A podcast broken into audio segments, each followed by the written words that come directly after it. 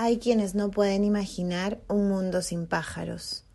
Hay quienes no pueden imaginar un mundo sin agua. En lo que a mí se refiere, soy incapaz de imaginar un mundo sin libros. Jorge Luis Borges.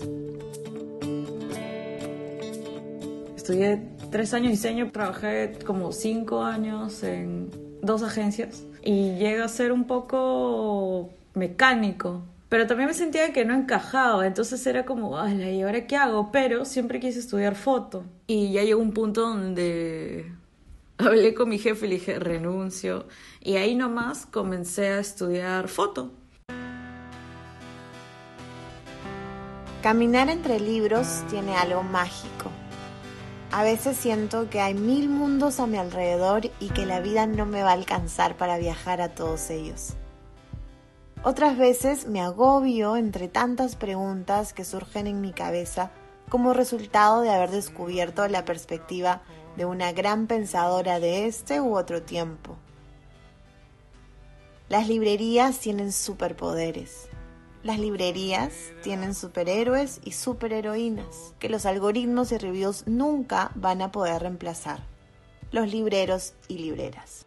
En este episodio converso con Malú López, una maravillosa amiga, pero también la encargada de la biblioteca del Centro de la Imagen, un lugar muy especial enfocado en el arte y la fotografía, pero donde podemos llevarnos también muchas sorpresas. Esto es Librerías en Lima. Bienvenidos y bienvenidas.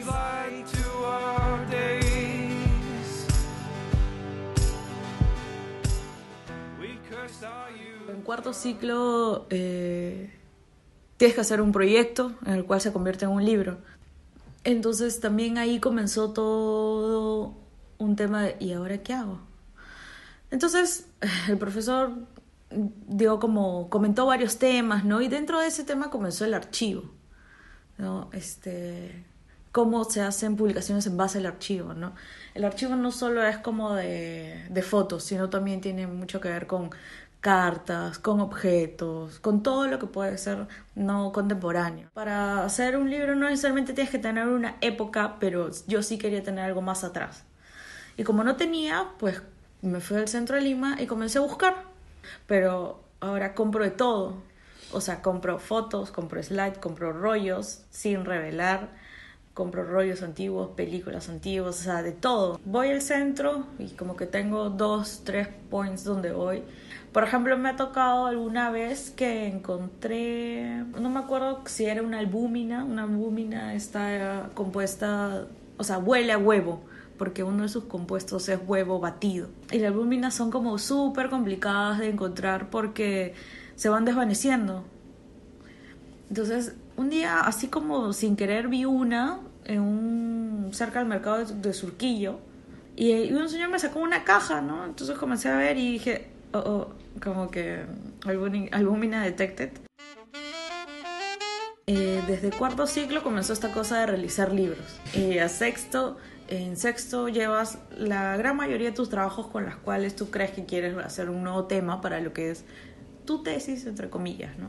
Y el de cuarto me dijeron, creo que podrías, ¿no? Ir por acá. Entonces eh, dije, ya, tengo que seguir comprando, Entonces, ah, ya me iba eh, los días que podía en la mañana tempranito, esperaba que abran. Y viendo, viendo, viendo, viendo, encontré una bolsa con un montón de cartas, ¿no? Y encontré estas cartas en japonés. No, son, no, es, no es escritura contemporánea japonesa, sino son kanjis de los 1900. Siempre decía ahí como, este, señor Nakao. Todo era el señor Nakao. Entonces dije, señor Nakao. Entonces comencé a buscar, no encontraba. Y así comencé a hacer cadenas para ver quién me podía como traducir un pedacito de la carta. O también buscar quién era el señor Nakao. Entonces eh, con una persona me ayudó a saber que el señor Macao había llegado acá en los 1903 y la carta hablaba sobre eh, un amor, un amor, este, estaba acá y ella estaba allá y él quería casarse con ella, pero ella eh, estaba casada y estaba tramitando un divorcio y cómo es que se iba a casar. Entonces más o menos sobre eso trataba la, se trataba un poco la, una carta.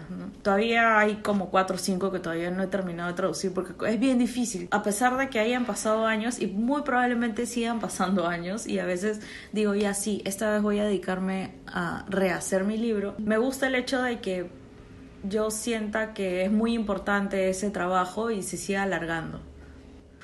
Entonces, este, eh, comencé a trabajar en la biblioteca por una cuestión de, economía que no podía ya seguir pagando la escuela, entonces dije, pucha, ¿qué puedo hacer? Y me ofrecieron, ah, ya, te podemos, te podemos poner en la biblioteca, chambeas ahí, como que compensa. Para ese mismo año también me encargaba del, o bueno, hasta ahora, hasta la actualidad, me sigo encargando de los laboratorios análogos. ¿no? Me gusta este proceso de, de ir tomando y hay veces que acumulo uno, dos, tres, cuatro rollos y paso un tiempo y no me acuerdo qué tomé.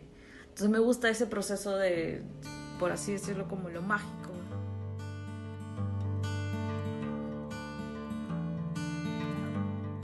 Hay fotolibros de Un Buen Lugar, que es una editorial en Chile. Son editoriales enfocadas en, en libros de artistas, ¿no? O sea, también hay una gran diferencia entre eh, libros de autor o de artistas, que son los fotolibros, y de ahí también hay lo que son los libros de fotografía, cosas técnicas, lecturas, X cosas, ¿no? Entonces, siempre hay que tener en cuenta que la Biblioteca del Centro de Imagen tiene fotolibros, o sea, libros de autor, de artista, y también tiene libros para consultar cosas eh, teóricas, como por ejemplo El beso de Judas, eh, Marta Rosler, Susan Sontag, y libros de fotografía en cuanto a autores como Edward Weston, Brassai, eh, Avedon, ¿no? También hay de peruanos como Chambi, eh, Jaime Rasuri, Daniel Pajuelo, por ejemplo, lo del archivo de los Curret, ¿no? Emilio Díaz, ¿no? Hay, tenemos bastante, tenemos un poco de todo, ¿no? Eh, igual, o sea, se encuentra teoría, se encuentra eh, cuerpo, desnudos. Por ejemplo, hay, hay colecciones que sacan sus libros, ¿no? También colecciones como, por ejemplo, Jan Mulder, ¿no? Sacan sus libros y mandan, ¿no? O sea, me atrevo a decir, y creo que estoy muy segura, que es la única que es bien especializada en cuanto al, a la fotografía, ¿no? A la, fotografía, más que todo a la fotografía, pero también hay varias cosas dentro del arte porque también tenemos libros que son sobre pintura, sobre grabado, ¿no? Este, por ahí como que hay poquitos, ¿no?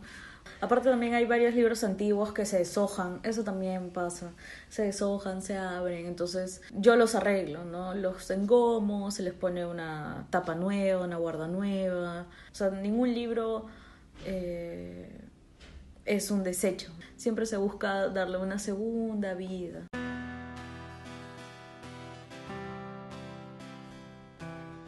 Si quieren conocer más sobre la biblioteca del Centro de la Imagen y sobre la maravillosa Malú, quien seguramente les mostrará la genial colección de fotolibros que tienen allí, pueden visitarla de lunes a viernes de 2 de la tarde a 8 de la noche en la avenida 28 de julio 815